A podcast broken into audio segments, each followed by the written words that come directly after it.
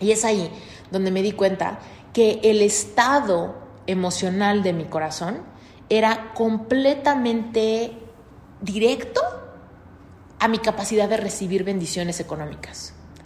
Si mi corazón estaba lastimado, si estaba cargando historias de que no soy suficiente, de que tengo que cambiar mi cuerpo, de que tengo que verme más joven, o de que tengo que verme más elegante, o de que tengo que verme más a la moda, o de que tengo que cambiarme las cejas, o de que tengo que estudiar otro curso o certificarme en algo más. Entonces, solo así, tal vez merezco. Entonces, solo así, tal vez puedo conectar con ese tipo de oportunidades o de bendiciones. Entonces nos la pasamos postergando sin querer porque pensamos que nos desesperamos porque ya pasen las bendiciones, que ya llegue el trabajo, que ya llegue la bendición, que ya se multipliquen las finanzas, ¿no? que ya llegue el amor de mi vida. Queremos abundancia, abundancia de todo lo que el corazón anhela, pero estamos tan lastimados por lo que vimos hace rato. El ladrón no viene sino para hurtar, matar y destruir. ¿En qué momentos de tu vida, quiero que lo pienses, en qué momentos de tu vida no te has dado cuenta y el ladrón ha venido a matar, hurtar y destruir tu confianza, tu certeza, tu fe, tu merecimiento, tu capacidad de escuchar tu corazón, tu intuición y tu capacidad de querer sin pena, sin vergüenza, sin pelos en la lengua, sin juzgar lo que tu corazón quiere. Reinvéntate. Empieza por tu mente, tu corazón y tu espíritu.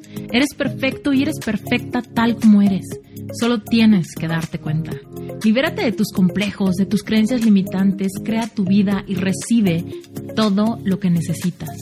Asume ya la identidad de quien anhelas ser. Yo soy Esther Iturralde, Life Coach Espiritual. Este es un espacio seguro para que recibas las herramientas, las epifanías y los parteaguas para que de una vez por todas te liberes del deber ser social, cultural o religioso. Mi misión es abrir brecha hacer las preguntas incómodas para que conectes contigo y con Dios. El resto lo decides tú. Querida comunidad de Reinvéntate, hoy te quiero compartir una clase que di para una comunidad privada, pero la clase quedó tan padre que te la quiero compartir aquí en un episodio de Reinvéntate Podcast. Te cuento que en este episodio menciono varios versículos de la Biblia. Yo sé que aquí hay muchas personas que han leído la Biblia en el pasado y que de alguna manera se han sentido, pues, pues no sé, como un poco perdidos entre la religión y la espiritualidad y demás. Y solamente quiero recordarte que yo no tengo religión. Yo no soy católica, yo no soy cristiana, yo no me etiqueto con ninguna religión. Me encanta vivir una vida espiritual, creo en Dios, me encanta leer la Biblia, creo que somos energía y soy coach espiritual, hago trabajo energético, lo cual es una mezcla muy poco convencional. Sin embargo, bueno, pues esa soy yo. Y bueno, pues quiero ver qué opinas de este episodio. Comparto un par de versículos bíblicos que son muy icónicos en la iglesia, pero creo que mi interpretación de varios aspectos es bastante singular. Entonces, bueno, ya me dirás qué opinas. Recuerda que si este episodio te gusta, me va a encantar que me etiquetes en redes sociales, que me pases tus comentarios, que escribas al Instagram de Reinventate Podcast y nos cuentes qué opinas. Bueno, arranquémonos con el episodio. Hoy traigo un tema que para mí ha sido muy contundente, importante en la última década de mi vida. Y vamos a hablar de la relación de tu corazón con el dinero, con tus finanzas, con tu relación y cómo recibes abundancia del mundo. Yo creo que somos seres espirituales teniendo una experiencia física. Y cuando decimos que estamos teniendo una experiencia física, me refiero a que somos habitamos un cuerpo de carne y hueso y estamos parados en este planeta Tierra interactuando con todo lo que nos encontramos en esta jornada de vida. desde nuestra relación con el cuerpo, nuestra relación con los demás, nuestra relación con el ambiente, con la naturaleza, nuestra relación con los anhelos de nuestro corazón, nuestra vocación, nuestra profesión, a lo que nos dedicamos, nuestros hobbies, el deporte, las mascotas, todo lo que tiene que ver con nuestra experiencia física. Y me encanta saber que Dios nos ha regalado esta experiencia de vida para que nos dediquemos a sentir. Yo creo que el regalo más importante en esta vida humana que estamos experimentando tú y yo no es no es lo que tengas, no es lo que compres, no es los hijos que tengas, no es tu relación con los demás, es tu relación con tu capacidad de sentir todo lo que sientes a través de todos los estímulos. Por ejemplo, si tú tienes hijos, sientes un montón de emociones por ellos. Si tú tienes un trabajo que te encanta, sientes un montón de emociones a través de los logros de tu trabajo. Si tú tienes una buena relación con tu cuerpo o una relación mala pero que se vuelve buena, hay muchas emociones que van pasando cuando tú te reconcilias con tu capacidad de sentir. Yo creo que en esta experiencia de vida tenemos un abanico gigantesco de emociones y todas son válidas incluso las emociones de baja densidad, que generalmente son las que no nos gustan. ¿Cuáles son las emociones de baja densidad? La tristeza, la nostalgia, el coraje, la ira, incluso el aburrimiento, el vacío, la soledad, la crítica que nos hacemos a nosotras mismas o a nosotros mismos, ¿no? Todo eso son las emociones a las que les huimos. Sin embargo, yo creo que son parte de la experiencia de vida y nos recuerdan, aún las emociones de más baja densidad, nos recuerdan que estamos vivos, que ese ser espiritual que habita este cuerpo físico está teniendo una experiencia de vida abundante abundante de sensaciones. La única forma en la que podemos vivir una vida en perpetua escasez es cuando nos dedicamos a bloquear todas las emociones, cuando no queremos sentir nada, porque preferimos vivir una vida apocada. Nos da miedo sentir tristeza, entonces nos bloqueamos. Nos da miedo sentir tanto enojo, nos bloqueamos. Nos da miedo ser una persona celosa, no, no, no, yo no estoy sintiendo eso, ¿no? Bloqueamos todas las emociones porque las juzgamos. Juzgamos porque nadie quiere estar enojado, porque nadie quiere estar triste, porque nadie quiere sentir ganas de, no sé, eh, reclamarle a alguien por algo que te hicieron, ¿no? Estamos constantemente pensando que tenemos que bloquear nuestras emociones, no sentir eso e irnos al otro espectro de emociones. Sin embargo, yo te quiero, te quiero explicar algo que a mí me abrió, primero, mi percepción al respecto de las emociones y eso me llevó a descubrir cómo podía manifestar abundancia contundente, tangible, en dinero en mi vida. Quiero que te imagines que tienes como una regla y los primeros centímetros o las primeras pulgadas de esta regla son donde están las emociones densas, las que no nos gustan, a las que les huimos. Y del otro lado, del otro lado están las emociones de alta vibración, las que perseguimos. El amor, la alegría, la paz, la conexión, la euforia, el placer, ¿no? Todo eso vendría del otro lado. Y en medio, porque por supuesto ves que en medio hay unas emociones, en medio están las emociones neutras. Las emociones neutras son eh, la indiferencia, el aburrimiento, el vacío, el no sé qué quiero, no sé qué me, no sé qué me gusta, ¿no? El no estoy mal, pero tampoco estoy bien, ¿no? Ese, esas son las emociones neutras. Y bueno, lo que quiero que tú reconozcas en este momento es que cuando tú estás siendo una persona en esta experiencia humana, tú tienes este espectro así. ¡Ay! Ahí está. Aquí abajo, ah, es que estoy en espejo y no veo. Bueno, aquí abajo vas a ver que cuando tú te niegas a sentir aquí, tú bloqueas las emociones polarizadas. Es decir, cuando tú dices yo no quiero sentirme triste, bloqueas tu capacidad de sentirte feliz. Cuando tú dices yo no me quiero sentir nostálgico, bloqueas la capacidad de sentirte en paz. O sea, tú vas bloqueando el espectro vibracional opuesto a lo que te da miedo. Y eso va haciendo más chiquita, más cortita tu regla. Tu regla es donde tú te mueves todo ese abanico enorme de experiencias a las que tú tienes acceso simplemente por estar teniendo esta experiencia humana, aunque tú y yo sabemos que eres un ser espiritual. Pero por ahora estamos teniendo esta experiencia humana aquí en la Tierra porque tú y yo somos de carne y hueso. Y el mejor regalo que tenemos es esa capacidad de movernos en ese abanico, de movernos por esta regla. Tú y yo tenemos libre albedrío. Lo que hace libre albedrío es que nos permite escoger cómo nos queremos sentir a través de muchas herramientas, la gratitud, la oración, la meditación, los procesos, sanar, hacer trabajo interior, todo eso nos lleva a sentirnos del otro lado, perseguir nuestros sueños, los anhelos del corazón, todo eso nos lleva hacia perseguir las emociones lindas, las que nos gustan, las que perseguimos, las que nos llenan el corazón. Sin embargo, tenemos que perderle el miedo a sentir las emociones que ya están no podemos decidir que las metemos debajo de la alfombra y podemos perseguir nuestros sueños más ambiciosos pensando que lo vamos a lograr sin sentir. Te voy a explicar algo muy sencillo. Cuando yo decidí escribir este libro, al mismo tiempo que decidí escribirlo, se me abrían dos potencialidades, la del éxito o la del fracaso. ¿Qué va a pasar si nadie lee mi libro? Probablemente voy a sentirme triste, se va a sentir feo.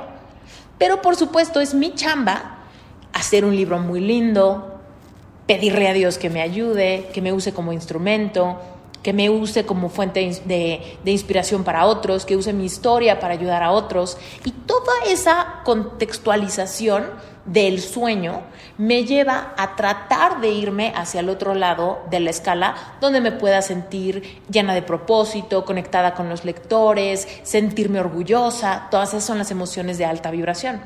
Pero el punto es que para sentir las emociones de alta vibración, tienes que arriesgarte a la potencialidad de las emociones de baja vibración. Entonces, ¿para qué te explico todo esto de las emociones? Te lo explico porque muchas veces pretendemos que podemos lograr todos nuestros sueños, incluso los financieros o vocacionales, comprar una casa, cambiar de carro, viajar por el mundo, lo que sea. Pensamos que podemos hacer todas esas cosas sin sentir nunca feo, sin sentir nunca triste. Incluso las emociones que ya tenemos de tristeza, de abandono, de rechazo en nosotros, las ignoramos, las bloqueamos y las mandamos a la sombra del subconsciente para no tenerlas cerca. Pretender que nada de eso pasó, pretender que todo eso se lo llevará el tiempo y que simplemente si no me enfoco en eso, si no hablo de eso, si lo meto en la sombra, ¿no? En el cajón de los recuerdos, yo me puedo enfocar en construir mi negocio, en echarle ganas al trabajo y eventualmente, simplemente por mi disciplina y por mi perseverancia, podré crecer.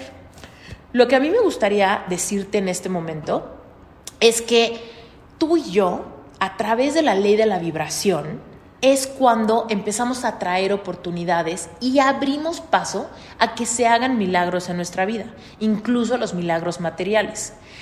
Eh, lo que donde se pone complicada la cosa es donde nos damos cuenta que nuestra vibración, a lo que se refiere nuestra vibración, es a nuestro estado anímico.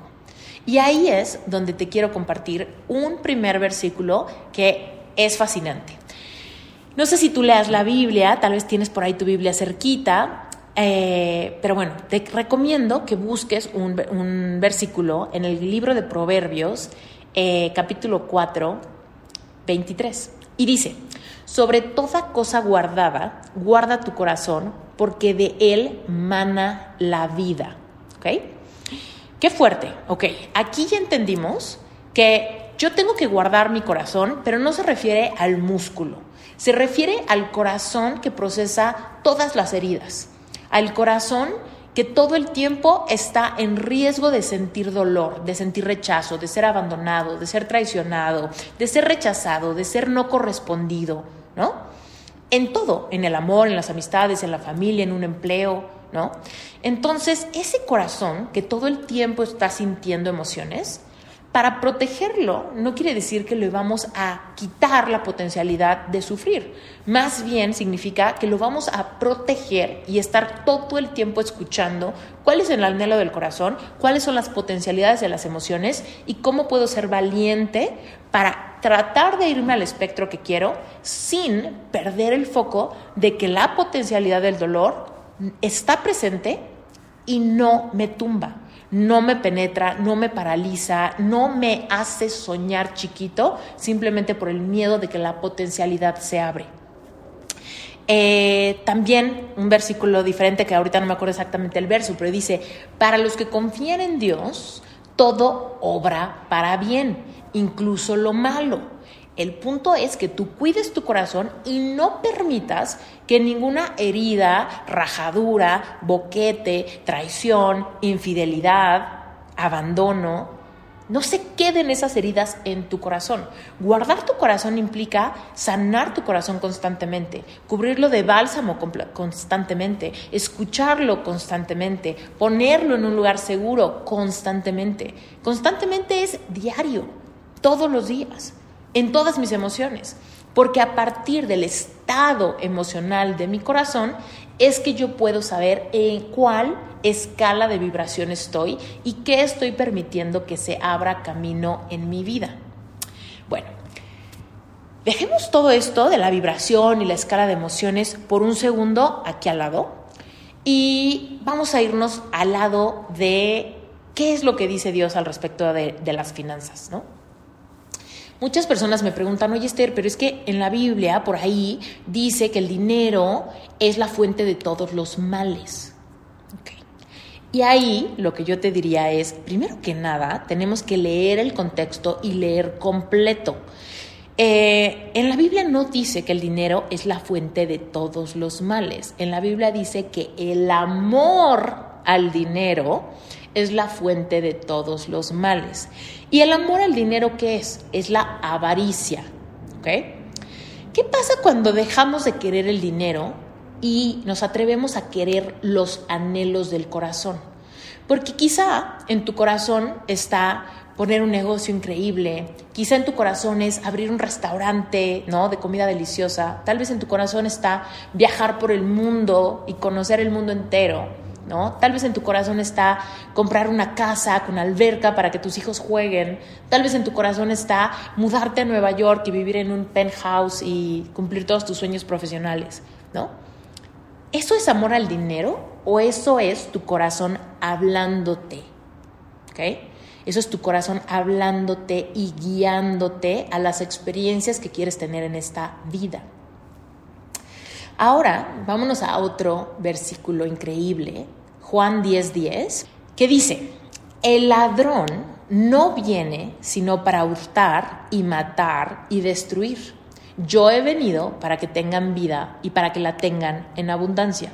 Este versículo me fascina, es Jesús hablando, y me encanta por cómo es redundante al final, ¿no? Yo he venido para que tengan vida, pero para que la tengan en abundancia. ¿Ok? No nada más, no nada más vida. ¿no?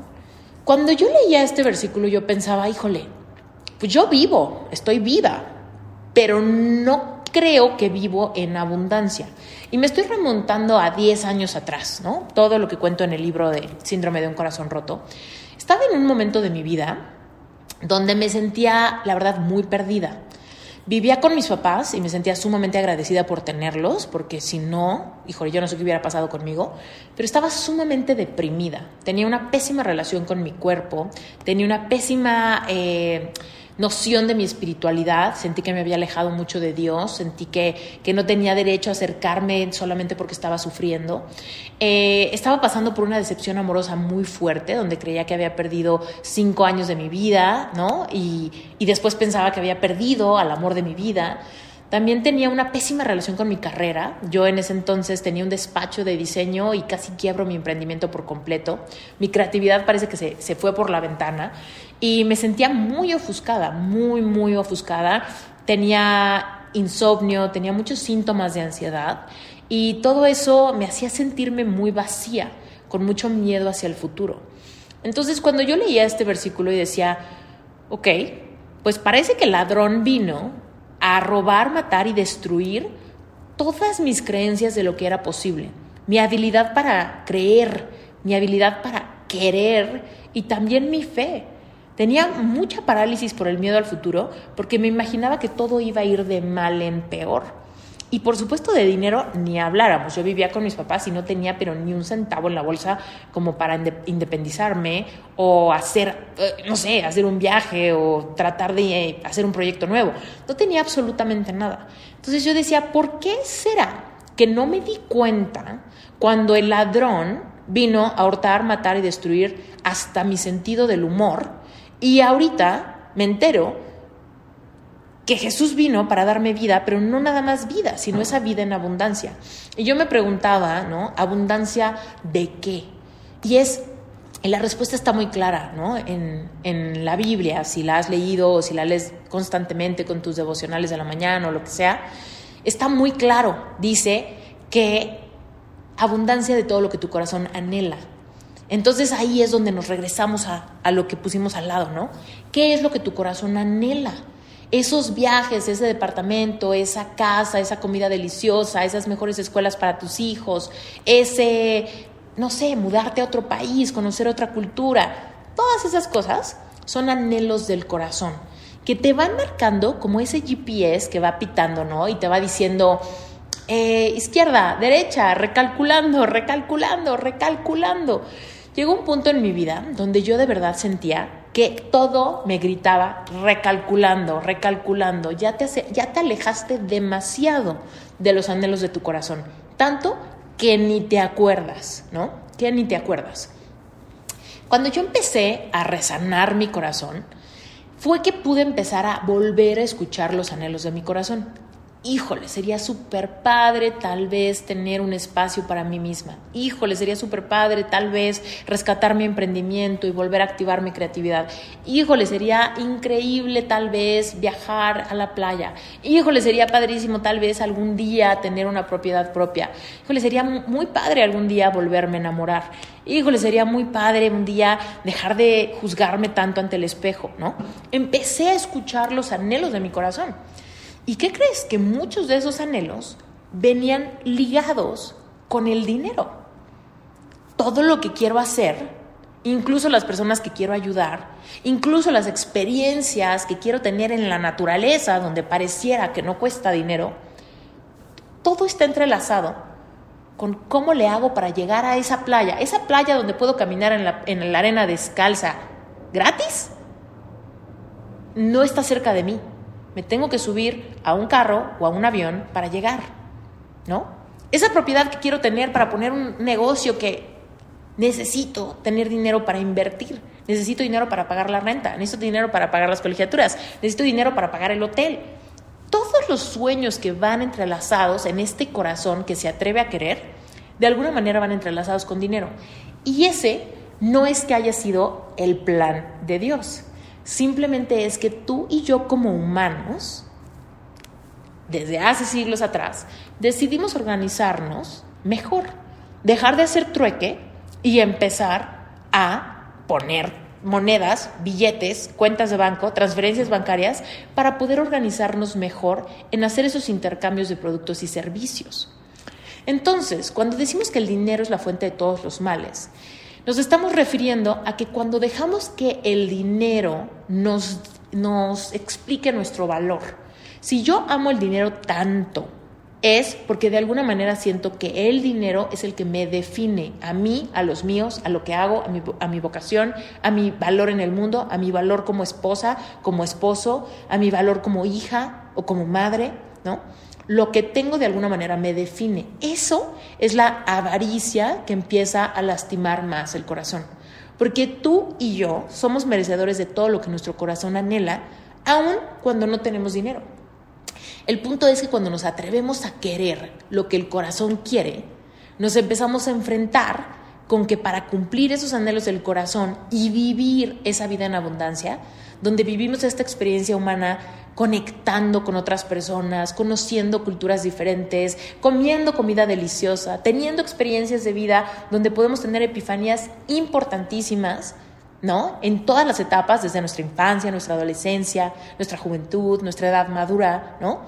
Vamos teniendo muchísimas experiencias donde vamos madurando y en todo momento hay un intercambio de energía. En todo momento hay un intercambio económico. Entonces, pensando en todo esto, nos damos cuenta que esos intercambios de dinero van a ir correspondiendo constantemente con el estado de nuestro corazón para recibir. Porque ¿qué pasa cuando nuestro corazón está ocultando heridas de abandono, corajes, raíces de amargura, abandono, baja autoestima, rechazo interior? ¿Qué pasa cuando nos encontramos en ese estado? Vamos a poder escuchar la voz del corazón para que nos guíe a través de los anhelos, a ver qué es lo que necesitamos y después conectar con el merecimiento de que Jesús vino para darnos vida y vida en abundancia y entonces de alguna manera yo me abro a la potencialidad de que el universo entero se sincronice para darme mi anhelo. Es ahí donde de repente nos damos cuenta y decimos, ¿será que quiero demasiado? ¿Será que quiero demasiado y que entonces la vibración de mi corazón no corresponde a la persona que es capaz de recibir esos milagros y esa abundancia? ¿Será que quiero demasiado? Y aquí te quiero revelar algo súper transformador, que yo creo que cuando lo veas desde esta perspectiva, te vas a atrever a querer con más ganas. Yo creo que una de las cosas más espirituales que podemos hacer para estrechar nuestra relación con Dios y con nosotras mismas o con nosotros mismos es genuinamente atrevernos a querer lo que queremos sin juzgarlo. ¿Ok? Atrever a querer lo que queremos sin juzgarlo. Sin decir, ¿será que esto es mucho? ¿Será que, pues, por qué si estoy bien pagando una renta, por qué mi corazón quiere un día tener una casa propia? ¿Será que es mucho? ¿O será que ya a mi edad está demasiado complicado querer viajar por el mundo porque quizá debería tener una vida más estable y estar contenta donde vivo? ¿O será que está bien que yo quiera tanto encontrar a una persona con quien hacer una familia? ¿No? Esas cosas que queremos nos retan muchísimo, porque retan nuestro merecimiento económico y también retan nuestra paciencia. Porque muchas veces cuando las cosas van tardando, se reta nuestra fe, se reta nuestra paciencia, como ya dije, nos reta a la vulnerabilidad de querer aún cuando no tenemos y cuando no tenemos el dinero para hacer que pase. Es ahí cuando nuestra fe se fortalece muchísimo. Eres capaz de elevar tu vibración, a escuchar los anhelos de tu corazón, atreverte a ver lo que quieres, sin pena, sin vergüenza, sin miedo, y entonces empezar a vibrar en la sintonía de alguien que sabe que lo merece, para que el universo entero se sincronice, abrirte oportunidades, milagros, trabajos, regalos, bendiciones, sincronicidades personas que no conoces que de repente te pueden abrir puertas fantásticas y abrirte paso? Algún día yo me hice esa pregunta y la verdad es que mi respuesta era sí, pero no tengo ni idea de cómo hacerlo. Sí quiero elevar mi vibración, sí quiero atreverme a ver debajo de la alfombra todo lo que he escondido por años, sí quiero atreverme a rescatar a mi niña interior, sí quiero tener una vida abundante, sí quiero que si soy un ser espiritual, pero hoy habito este cuerpo de carne y hueso y vivo en este planeta Tierra, sí quiero que mi experiencia de vida sea abundante, sea cómoda, sea plena, esté llena de risas, esté llena de amor, esté llena de conexión, esté llena de una espiritualidad consciente. Sí quiero ver el mundo entero. Sí quiero poder meter mis pies en el río y quiero poder nadar entre las olas del mar. Aquí, en mi país, yo vivo en México, o también del otro lado del mundo, ¿por qué no? Me abro a esa posibilidad, pero no tengo idea de cómo hacerlo. Y es ahí donde me di cuenta que el estado emocional de mi corazón era completamente directo a mi capacidad de recibir bendiciones económicas. Si mi corazón estaba lastimado, si estaba cargando historias de que no soy suficiente, de que tengo que cambiar mi cuerpo, de que tengo que verme más joven, o de que tengo que verme más elegante, o de que tengo que verme más a la moda, o de que tengo que cambiarme las cejas, o de que tengo que estudiar otro curso o certificarme en algo más. Entonces, solo así, tal vez merezco. Entonces, solo así, tal vez puedo conectar con ese tipo de oportunidades o de bendiciones. Entonces nos la pasamos postergando sin querer, porque pensamos que nos desesperamos porque ya pasen las bendiciones, que ya llegue el trabajo, que ya llegue la bendición, que ya se multipliquen las finanzas, ¿no? que ya llegue el amor de mi vida. Queremos abundancia, abundancia de todo lo que el corazón anhela. Pero estamos tan lastimados por lo que vimos hace rato. El ladrón no viene sino para hurtar, matar y destruir. ¿En qué momentos de tu vida, quiero que lo pienses, en qué momentos de tu vida no te has dado cuenta y el ladrón ha venido a matar, hurtar y destruir tu confianza, tu certeza, tu fe, tu merecimiento, tu capacidad de escuchar tu corazón, tu intuición y tu capacidad de querer sin pena, sin vergüenza, sin pelos en la lengua, sin juzgar lo que tu corazón quiere. Es muy importante que interrumpa este episodio para darte contexto y que sepas exactamente qué es Sherpa. Porque cuando te traigo episodios de coaches certificados en Sherpa, te estoy trayendo personas sumamente preparadas para darle contención a sus clientes. Y es muy importante para mí que sepas exactamente de dónde vienen y por qué es que tengo toda la confianza de recomendártelos. Primero que nada, Sherpa es la única certificación de Life Coaching en español que integra toda tu preparación académica, más espiritualidad consciente, más conocimientos de física cuántica, permitiéndole a los coaches una comprensión plena, drásticamente eficaz para transformar las circunstancias de sus clientes en casos de éxito. Además, Sherpa es la única certificación en español que incluye la preparación que necesitas para triunfar en el mundo digital y conseguir llenar tu agenda de clientes ideales. Es decir, tener una marca personal que te permita expandir tu mensaje para que puedas encontrar clientes en cualquier lugar del mundo. Por supuesto, sin tener que salir de tu casa, sin tener que recibir clientes en persona y como todos sabemos, ese es el futuro. Ahora, si esto te interesa a ti, quiero que te imagines cómo se sentiría que todo lo que compartas te acerque a personas que genuinamente quieren tu ayuda que no solamente te siguen, sino que comparten tu mensaje haciéndote crecer. Imagínate lo que se sentiría ver tu agenda llena de sesiones de personas que quieren que tú, que solo tú, los guíes en su camino porque se identifican demasiado con tu personalidad y con tu forma de comunicar tus experiencias del pasado. Es más, Quizá ya eres el confidente de todos tus amigos. Quizá ya disfrutas mucho leer y estudiar temas de emociones, física cuántica y espiritualidad. Todos notan que eres una persona muy empática e intuitiva. Si este es tu caso, si te identificas, quizá lo único que te hace falta es prepararte, posicionarte como autoridad y empezar a monetizar lo que tu corazón ya sabe hacer. Y yo creo que por supuesto que mereces vivir en abundancia. Este mercado no está saturado y nunca lo estará, ya que tu mensaje siempre irá dirigido a la gente correcta que conecta contigo por tu historia de vida. Y quizá te preguntas, bueno, pues ¿quiénes se convierten en coaches? ¿En serio todos? No. Los que se convierten en coaches son personas que tienen un mensaje poderoso que se crea a través de experiencias personales vividas y trascendidas.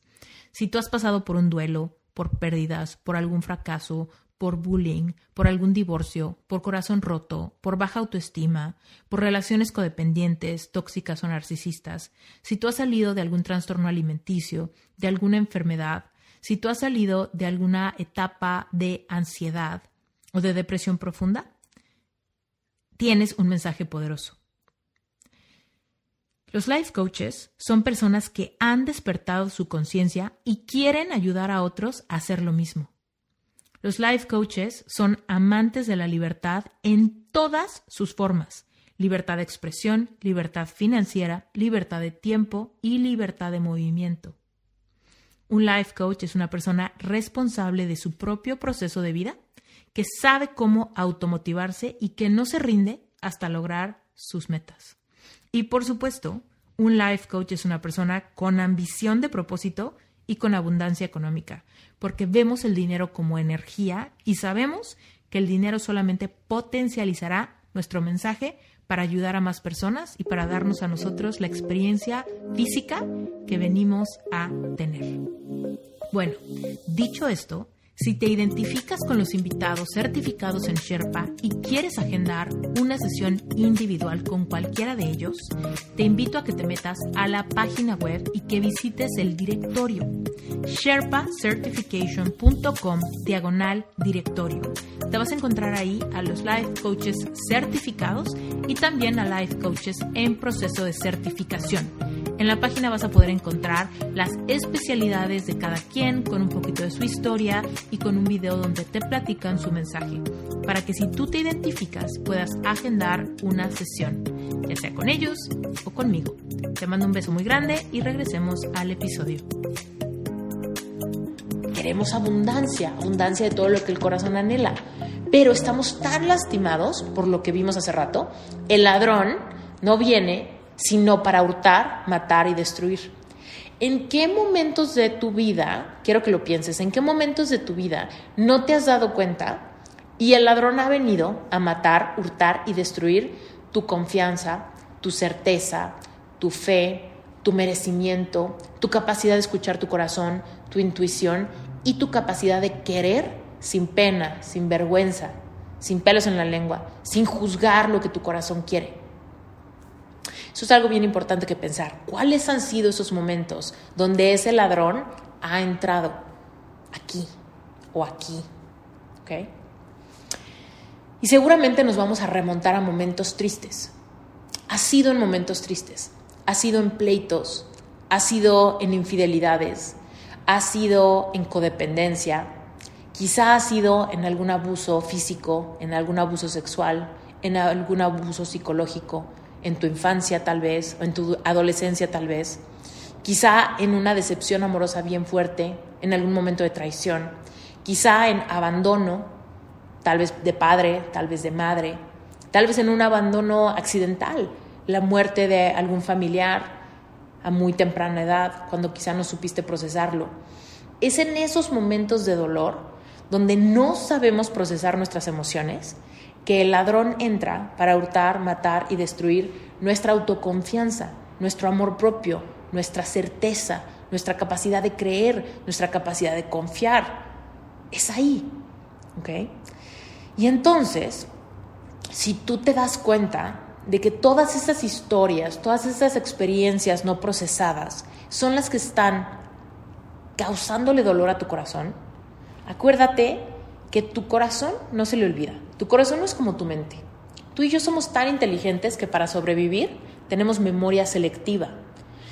Decidimos olvidar los shocks, olvidar el trauma, olvidar el dolor. Lo mandamos con el tiempo a las sombras del subconsciente y no nos acordamos bien. Tal vez tú ahorita que me estás escuchando no te acuerdas bien de tu infancia. Es muy normal. ¿Por qué? Porque decidimos olvidar porciones grandes de nuestra historia, de nuestro pasado, cuando hay dolor entremezclado. Y entonces de repente no nos acordamos ni de lo bueno ni de lo malo, simplemente tengo mi infancia muy borrosa, no me acuerdo.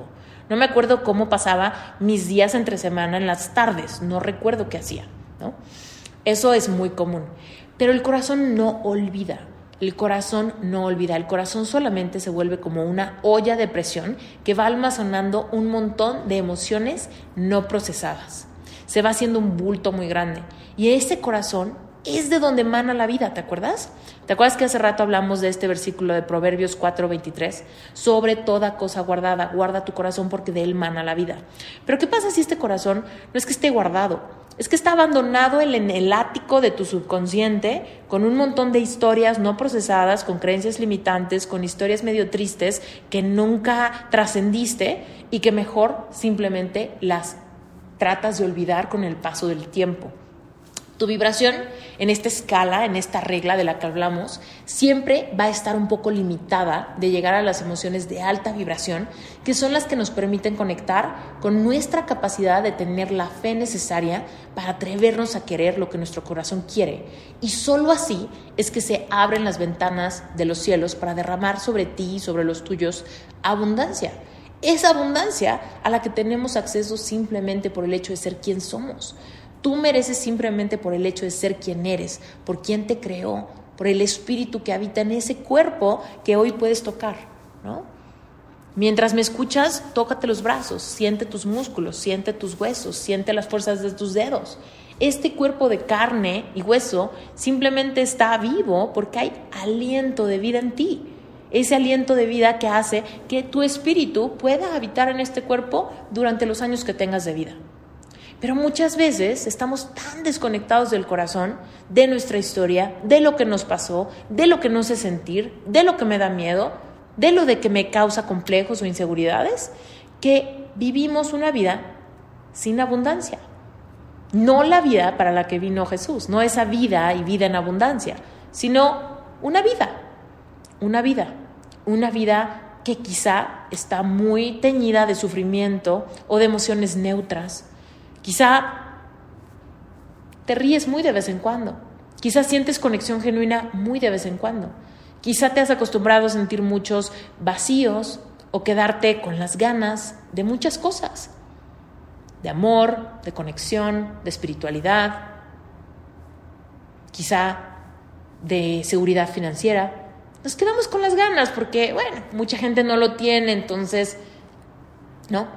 Nos quedamos con las ganas, pero en realidad cuando decidimos no querer, cuando decidimos que es mucho. No, es que eso me va a hacer sentir muy ególatra o muy materialista o muy avara. No, no, no. Yo no quiero dinero, yo quiero amor. Es que el dinero no es otra cosa más que energía. El amor es una energía maravillosa. El amor todo lo cura, el amor todo lo sana. Dios es amor, ¿no? El dinero no se compara con el amor, porque el dinero lo inventamos los hombres, solamente para organizarnos. El dinero lo único que hace es que nos permite intercambiar comodidad. Yo quiero esto, tú tienes eso, yo te doy esto y tú me das aquello. Intercambiamos energía por lo que queremos experimentar. Entonces, cuando pensamos que pensar en el dinero es demasiado, es que no nos estamos enfocando bien tenemos que enfocarnos en los anhelos del corazón, que por rebote van a estar entrelazados con dinero. Pero el punto es que nuestro amor no va al dinero, nuestro amor va a nuestro propio ser, nuestro amor va a creerle a Dios que nos creó por un propósito de vida. Y en esta recta, en esta recta final, porque obviamente quiero que, que si tienes cualquier pregunta me la, me la hagas y me va a encantar contestar y, saber qué es lo que esto está produciendo en ti. Es que muchas veces vamos persiguiendo el propósito de vida pensando que el propósito de vida es una vocación. Mi propósito es ser doctora, mi propósito es ayudar a las mujeres a emprender, mi propósito es eh, ser coach, ¿no? Yo soy coach, mi propósito es ser coach. En realidad, ese no es tu propósito. Tu propósito no se compone solamente de tu vocación. Tu propósito se compone de todo lo que llena tu vida a 360 grados. Tu pareja, tu familia, tu cuerpo, tu espiritualidad, tus finanzas, tu estado emocional. Todo, todo, todo. No se vale decir en el trabajo estoy muy bien, pero en mi casa no tanto. O en mi casa estoy muy bien, pero nunca tengo dinero. No, no. Vivir tu propósito es ser un ser pleno que disfruta de esta vida en abundancia.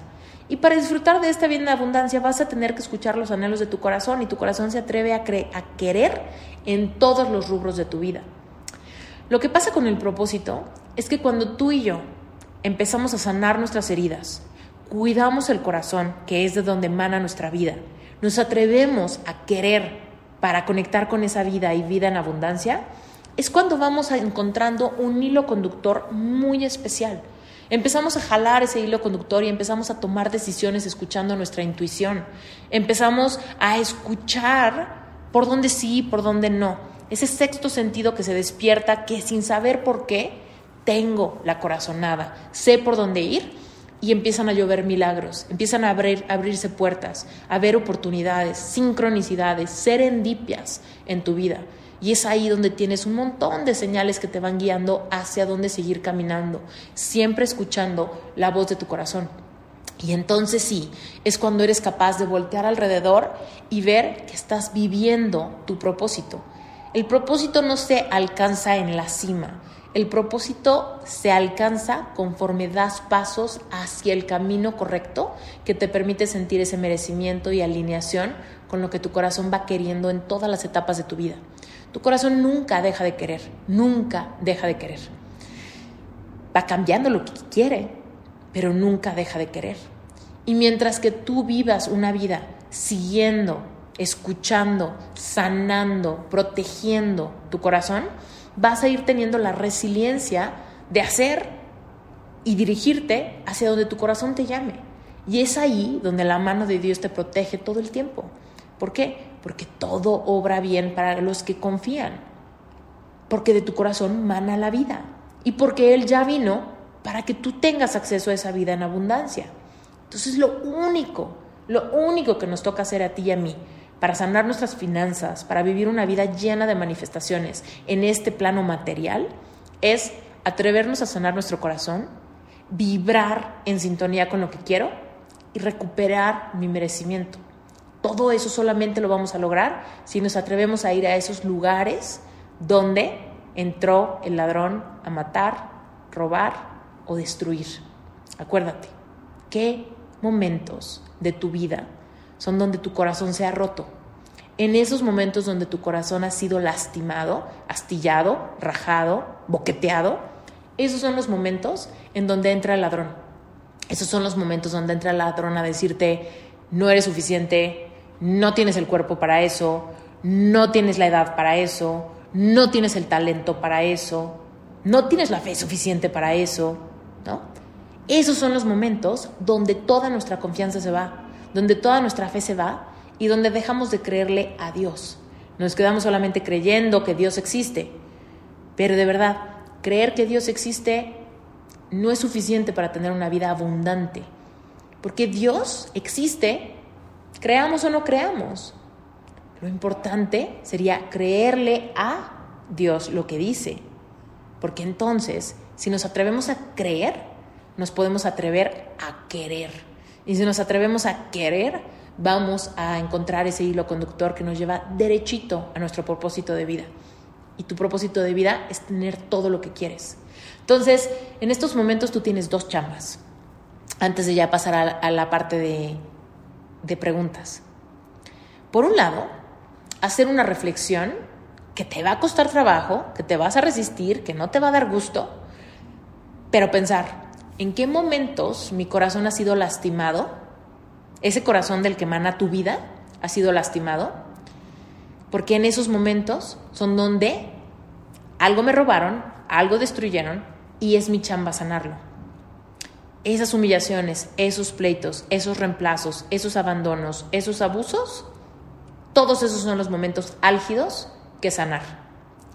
Si tú haces esa chamba de sanar, entonces después viene la etapa número dos, la más maravillosa de todas, que es la parte de cuando mi corazón está vibrante, sano, conectado, aquí, protegido por mí, a pesar de todo lo que me ha pasado, es entonces que me puedo atrever a querer. Y cuando me atrevo a querer, empiezo a manifestar, empiezo a traer, empiezo a recibir milagros, empieza a suceder todo lo que siempre había querido, pero de a poco de a poco, queriendo como con miedo, queriendo en secreto, queriendo con vergüenza. Cuando tú sanas tu corazón, se va la vergüenza, se va el juicio, porque el amor cubre multitud de fallas. Y es ahí donde te empiezas a reconciliar con la idea de que tú no veniste acá a sufrir, veniste a tener una vida abundante. Y esta vida en este planeta Tierra, esta, en este plano físico, tiene todo que ver con el intercambio de energía económica, porque nosotros lo decidimos así.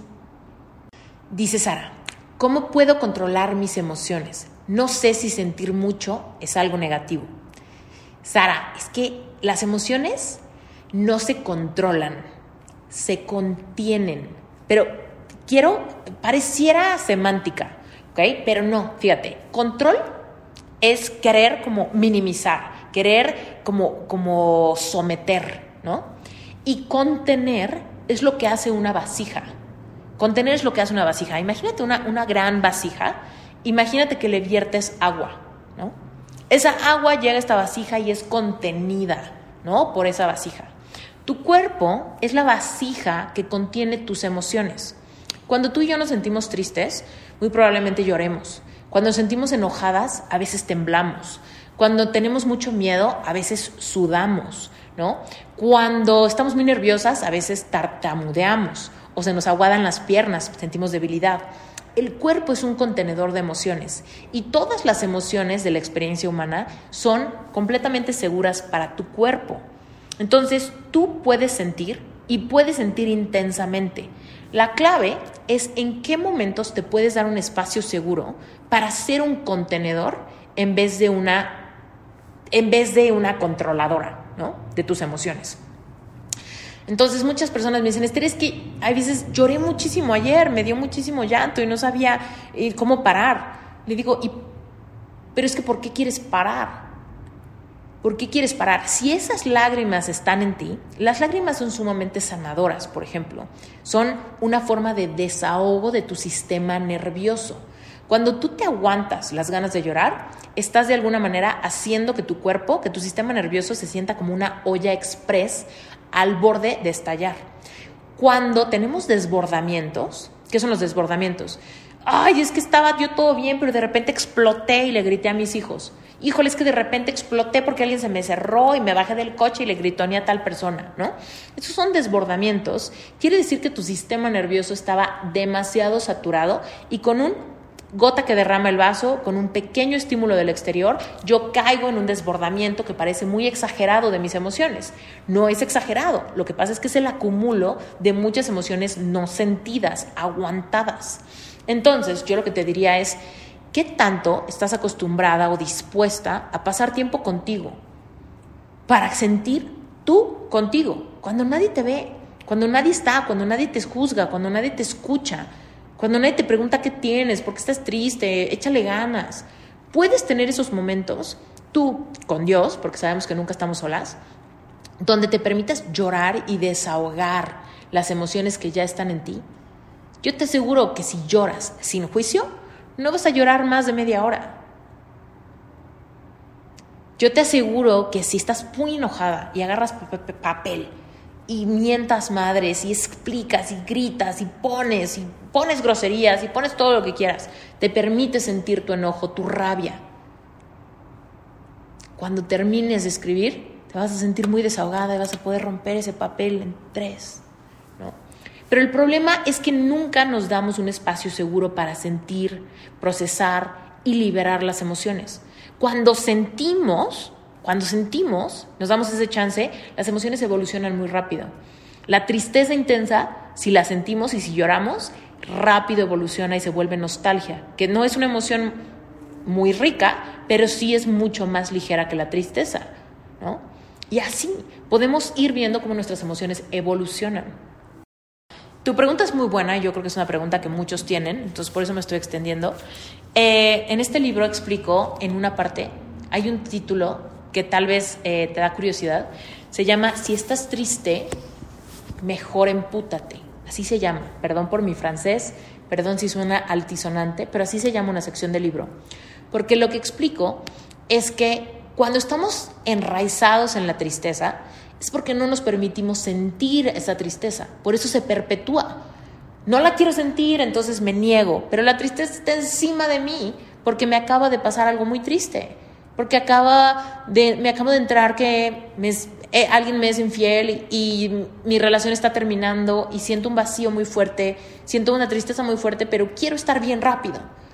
Ese estar bien rápido es, en vez de guardar tu corazón y protegerlo y sanarlo, es ignorarlo. Es, no quiero sentir esto, lo aviento para atrás, me hago la que no pasó, quiero enfocarme en otra cosa, me lleno de adormecedores y no siento. Y ese sentimiento nunca se va a ir solamente se llena de polvo, solamente se hace viejo. Entonces, ¿cuál es el consejo, Sara? Lo que sea que estás sintiendo, no lo trates de controlar. Más bien, genera espacios donde tengas intimidad, donde puedas estar en tu cuarto, que nadie te moleste, a las 10 de la noche, ya lista para acostarte, ¿no? Donde en el momento que puedas, cuando quieras, que nadie te vea, que nadie te haga mosca, donde tengas Kleenex, donde puedas llorar, donde puedas escribir, donde puedas hablar, donde puedas sincerarte y sacar toda esa presión, abrirle la válvula a la olla express. Y entonces sí, tu corazón se siente escuchado, no juzgado, no juzgado por lo que siente o porque lo que siente lo siente muy intenso. Dale esos espacios y vas a empezar a ver cómo esa olla express se va aligerando y tú te permites entonces ser una vasija que contiene las emociones de tu experiencia humana. Y entonces, con el paso del tiempo, si esto lo haces y empiezas a sanar esos momentos que te dije que pensaras hace rato, es que vas a darte cuenta de la evolución de tu despertar de conciencia y de la evolución de tu relación espiritual directa con Dios. Y ahí vas a encontrar un montón de fortaleza. Vas a ser mucho más hábil para superar las emociones densas y pasar rápidamente a emociones mucho más placenteras. Rápidamente a través de la gratitud te puedes mover a otras emociones. Y entonces no se trata de control, se trata de generar espacios seguros para que esas emociones se expresen y, trasciendan en otra. Paloma dice, quiero poner un negocio de comida pero hay algo que no me deja decidir, no sé qué hacer. Bueno, aquí la cosa, yo te preguntaría, ¿este es un anhelo de tu corazón o de tu mente? ¿Ok? Si es un anhelo de tu corazón, yo estoy segura que va a ser un éxito rotundo. La clave es que sanes todas las creencias limitantes. Tal vez aquello que no te permite decidir tiene que ver con qué tal que fracasa, qué tal que pierdo mi inversión, qué tal que no es una buena idea, qué tal que es muy cansado, qué tal que es muy difícil, ¿no? Todo eso es lo que no te deja decidir. Pero si tú sigues los anhelos de tu corazón, vas encaminada a tu propósito de vida. Aquí lo que yo te preguntaría es, ¿es tu mente la que dice, ¿qué tal que fracaso? ¿O es tu mente la que dice, pues pon un negocio de comida porque, aunque no es un anhelo de mi corazón, creo que podría ser buen negocio? creo que podría funcionar. Tengo un conocido que puso un restaurante y le fue súper bien, entonces de ahí salgo, saco las referencias de que quizá a mí también. Cuando, cuando tomamos decisiones desde la mente, desde lo racional, puede haber muchísimas fallas, puede haber muchísimos errores y puede ser tu corazón el que te esté diciendo, no, Paloma, no es por ahí. Tú tienes vocación de life coach, no, te, no pongas un restaurante. No, Paloma, no es por ahí. Acuérdate que a ti te encanta pintar, ponte a pintar. No, Paloma, no es por ahí. Tú tienes todo el perfil de convertirte en una nutrióloga. No pongas un restaurante. Puede ser. O puede ser al revés, ¿no? Que tu corazón te está diciendo es que a ti te encantan los restaurantes, tienes una creatividad impresionante, te encanta la comida, tienes un concepto increíble en mente. Va a ser un éxito rotundo. Y tal vez es tu mente la que dice, no, pero qué miedo, pero qué tal que no, pero qué tal que me juzgan, pero qué tal que fracaso. Entonces, con mi respuesta básicamente, lo que te estoy diciendo es, ambas opciones podrían ser, ponerlo o no ponerlo, podrían ser lo que más te convengan. Yo no tengo forma de saber, ¿no? De pronosticar el futuro y de saber con cuál vas a triunfar. Lo que yo te quiero decir es que es tu corazón el que tiene la respuesta. Y eres tú la que solamente atreviéndote a ver dónde están las heridas de tu corazón que te hacen dudar de tu capacidad, de tu merecimiento, de tus talentos, de tu ojo clínico, de tu creatividad, esas son las heridas que tienes que resanar en tu corazón para que ese corazón empiece a hablarnos. Es por aquí, estos son tus talentos, hacia acá vas, aquí está tu futuro, aquí está tu, fortuna, aquí está una fuente de, de abundancia. Porque créeme, Paloma, ese restaurante que quieres poner puede ser una fuente de abundancia increíble o puede ser una fuente de escasez, de problemas increíble. La única clave para tomar la decisión correcta es escuchando tu corazón, porque de tu corazón mana la vida, no de tu mente. Nuestra mente es traicionera, nuestra mente se deja llevar por historias que escuchamos de otros. Gabriela dice, mi esposo dice que soy muy dramática. ¿Cómo puedo expresarle lo que me molesta y, lo, y que no me trate como loca? Okay. Varias cosas. Primero que nada, Gaby, A mí me pasaba eso también. A mí también me han dicho muchas veces que soy muy dramática o bipolar, ¿no? Eh, exagerada, ¿no? Y la realidad es que todos sentimos diferente, ¿no? Entonces, cuando alguien te dice que eres muy dramática, te está poniendo una etiqueta gigante, una etiqueta gigante a tus emociones, peyorativa, ¿no? Entonces, ¿qué es lo primero que yo haría, o lo que te aconsejo que hagas? Es primero poner un límite, ¿no? Explicarle a tu esposo y decirle, oye, soy tu esposa y me estás etiquetando, haciéndome sentir, ¿no? De alguna manera mal al respecto de una peculiaridad de mi personalidad. Quizá en este momento yo estoy pasando por momentos muy duros, quizá en este momento no estoy sabiendo lidiar con este o este o este problema, ¿no? Y lo que necesito de ti es que seas mi apoyo y mi espejo, ¿no? Más que mi juez. Entonces te agradeceré que no me digas así. Esa podría ser un límite.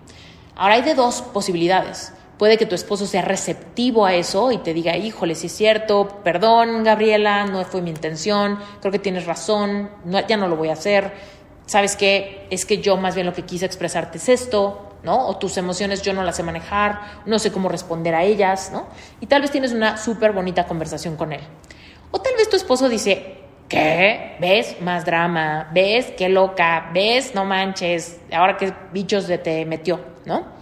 Entonces, si tu esposo es del segundo tipo y no sabe procesar un límite, es un reflejo de que hace siglos no le pones ningún límite a él y seguramente a muchas otras personas, y eso es un reflejo de bajo amor propio.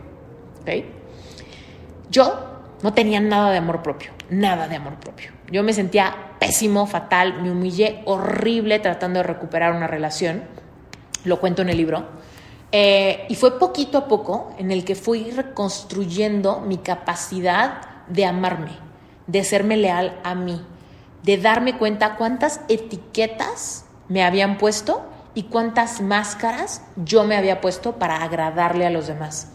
Yo había tratado de aguantarme las ganas de llorar para no arruinar una tarde, aguantarme ver un foco rojo de algo que no me gustaba para que pues no nos peleáramos, ¿no? para que yo no fuera otra vez la dramática, otra vez la bipolar, otra vez la, la, que arruinó el momento o algo así, ¿no? Pero en realidad fue trabajando mi amor propio que aprendí a poner límites, escogerme a mí y lo más curioso, Gaby, lo más curioso es que cuando tienes amor propio y pones límites y, los, y lo haces genuinamente, auténticamente desde tu corazón, te vuelves mucho más atractiva y mucho más deseable para todas las personas a tu alrededor. Es muy curioso cuando empezamos a sanar esas heridas y empezamos a hacer ese proceso de soltar y de quitar y de romper cualquier tipo de, juicio de los demás sobre nuestra personalidad, nuestra forma de ser o nuestra forma de sentir, de repente nos quieren más cerca. A muchas de las personas que se meten a sanar su corazón a uno de mis cursos de rompimientos amorosos, como casi como relojito por ahí del módulo 5, el ex regresa porque te veo muy cambiada, porque te extraño, porque me estoy dando cuenta, porque la energía cambia. Porque cuando tú sanas tu corazón, tu vibración cambia y tu vibración los demás lo perciben. Energéticamente, tú y yo le demostramos a los demás cómo merecemos ser tratados desde el estado vibracional en el que nos encontramos. Es por eso que no se puede fingir. Cuando tú y yo decimos, me siento de la patada, pero pretendo que todo está bien, me pongo mucho maquillaje, me arreglo mucho y soy muy condescendiente con los demás, nos agarran de tapetes. Pero cuando de repente hacemos ese trabajo interior y de repente tenemos esos momentos de epifanía donde nos damos cuenta de las humillaciones que hemos pasado, donde no hemos puesto límites, donde esto no me gusta, donde esta toxicidad tiene que cambiar, donde yo merezco sentir como quiero sentir porque sí, porque es mi experiencia humana, ¿no? ¡pum! Algo pasa con nuestro amor propio que nos volvemos pegajosas, magnéticas. En el libro lo explico como que nos volvemos una cucharada de miel y todo se nos acerca, todo se nos acerca, porque algo te hiciste, te ves diferente, te siento diferente, te percibo diferente y eso me atrae. Y en la atracción hay de todo. Hay más paciencia, hay más respeto, hay más amor, hay más apoyo, hay más ayuda, hay más de todo cuando sientes una atracción por alguien más. Muchas gracias por haberte quedado hasta el final de este episodio. De verdad que me llena el corazón saber que el contenido de este podcast te está gustando. Recuerda que en las notas del episodio están todos los accesos de mis cursos de Relevante Espiritual, que es el grupo de estudio mensual. Yo te aseguro que si este podcast te gusta, Relevante Espiritual te va a encantar. Y la mejor noticia de todo es que Relevante Espiritual no funciona como un curso, funciona como una membresía. Entonces, ¿qué quiere decir? Que tú te puedes meter un mes para probar y si no te gusta, si no tienes tiempo, lo puedes cancelar en cualquier momento. Entonces tienes completa y absoluta libertad. Y por otro lado, si este episodio removió fibras en ti y te estás poniendo a pensar si tú también tienes vocación de life coach, acuérdate que si vas a las notas del episodio y te apuntas en sherpacertification.com diagonal pre-registro, te va a llegar el acceso a una clase exclusiva inmediatamente a tu correo. Es una clase que dura como dos horas, donde de verdad te voy a resolver todas las dudas que tengas sobre qué, qué se necesita para ser life coach, cómo saber si es tu vocación, cuáles son las diferencias entre un life coach y un terapeuta convencional, cómo funciona el modelo de negocio y por supuesto cuánto es realista que voy a ganar con esta profesión si realmente lo quiero ver como la fuente de ingresos para eh, proveer abundancia a mi familia. Bueno, si esto te interesa, lánzate, no pierdas el tiempo y te deseo que tengas un excelente día. Como siempre, si el episodio te gustó, sácale un screenshot, etiquétame, etiqueta la cuenta de Reinventate Podcast. Me va a encantar conectar contigo. Te mando un beso bien grande y nos vemos para la próxima.